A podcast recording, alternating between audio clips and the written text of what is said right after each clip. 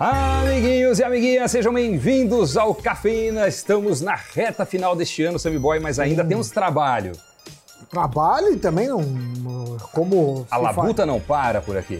Jamais. Hum. E a gente volta também logo depois. Não tem férias. Não. Aqui não, É. não para.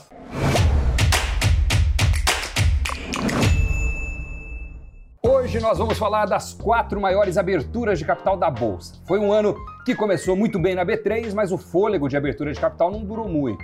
E qual é a importância de um IPO? Porque a pessoa pode estar assistindo a gente falando, tá, mas por que eu quero saber isso? O que me interessa? Não, primeiro, para nos Aí- dar prestígio, Sim. sua audiência é muito prestígio para nós. Segundo, A importância Muita do IPO. gente- O que, que significa um IPO, a Boy? IPO é Initial Public Offer, Hum. também conhecido como oferta pública inicial, é quando uma empresa vende parte dela a investidores. Certo. Em troca, esses investidores ganham o- as ações e a empresa ganha dinheiro que vai ser usado para investimento.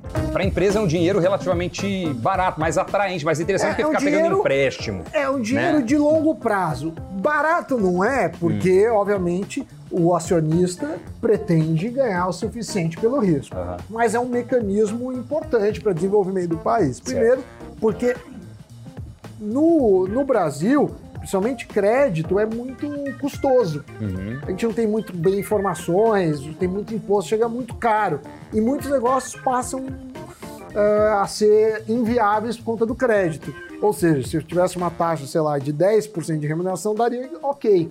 Mas pegar uma taxa de 50% não é empresa que aguente. Então, é, a, a bolsa, principalmente o IPO, é um mecanismo de, de transferência de interessados em investir com empresas que precisam de dinheiro. Então chega de papo, Sammy Boy, vamos para o que interessa. Vamos para o primeiro da lista. A maior oferta do ano foi da Raizen, Uhum. uma joint venture entre a Shell e a Cosan, que movimentou 6,9 bilhões. Nesse maior IPO do ano, o montante inclui a oferta base de 810 milhões 811 mil ações preferenciais, mais os papéis suplementares, no total de 121 milhões de papéis. O IPO podia ter sido maior, mas a empresa e os coordenadores optaram em não exercer um outro lote adicional de mais de 162 milhões de ações. A empresa deve usar os recursos captados na oferta para expansão da produção de produtos renováveis, sendo que 80%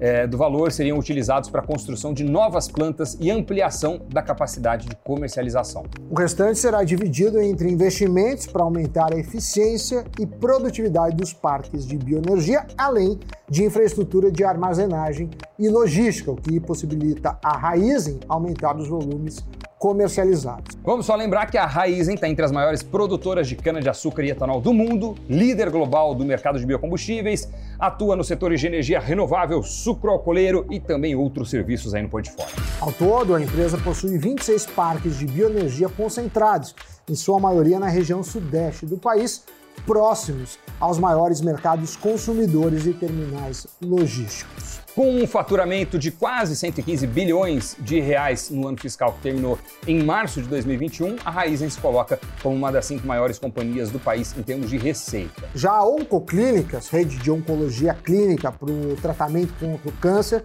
movimentou 3,6 bilhões em uma oferta pública de ações. A ação Onco 3 saiu abaixo do piso da faixa, que era, Doni, entre R$ 22,21 e R$ 30,29. Bateram o martelo a R$ 19,75, ou seja, o mercado não estava tão otimista quanto aos que desenharam a oferta. É, bom, a empresa pretende usar os recursos levantados para financiar aquisições, projetos de investimento e capital de giro.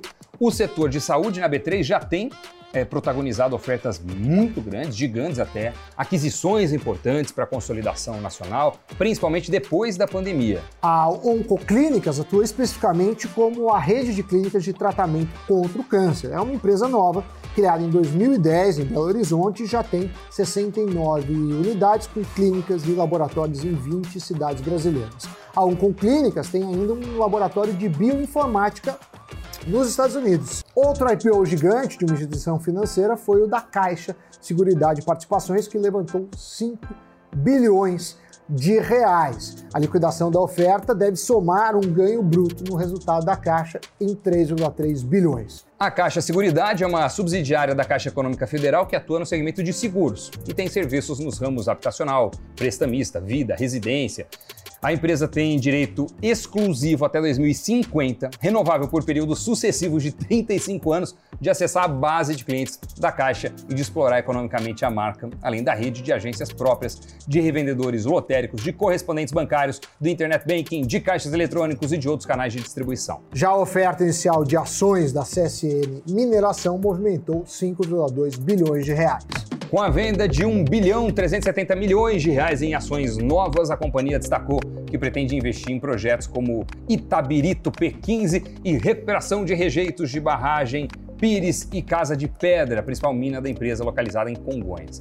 Além da oferta, a CSN tinha 87,5% da CSN Mineração e, pelos cálculos da companhia, após a operação, sem considerar os lotes adicionais de papéis, reduziria essa fatia para 79%.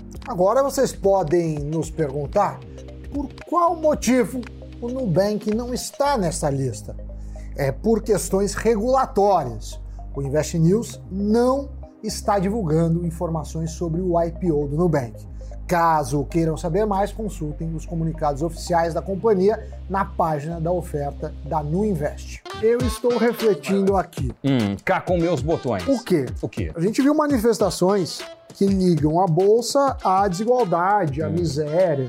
A gente viu aquele touro de ouro que fizeram, retiraram, teve protesta. Dourado. Dourado, né? É, de, de ouro, não era, de verdade. Do ouro, de ouro não teria durado ali um dia. Tinha só na lasquinha.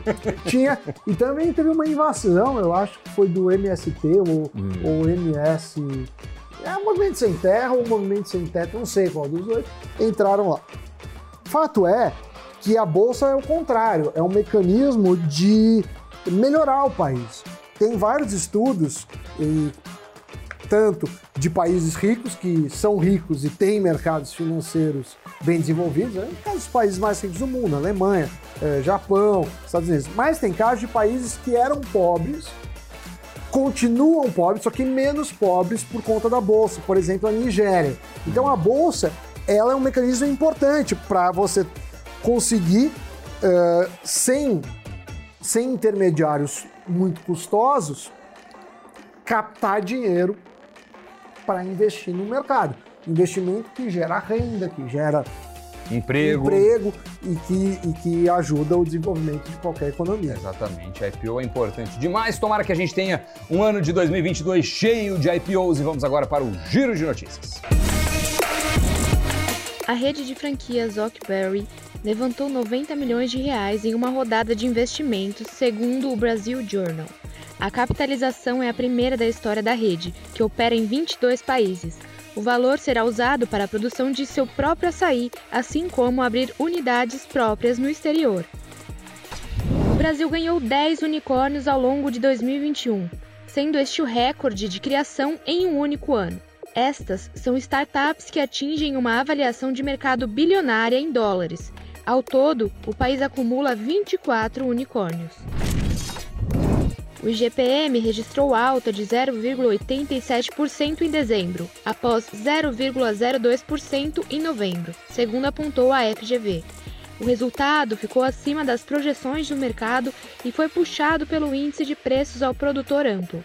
A inflação acumulada pelo IGPM em 2021 foi de 17,74%.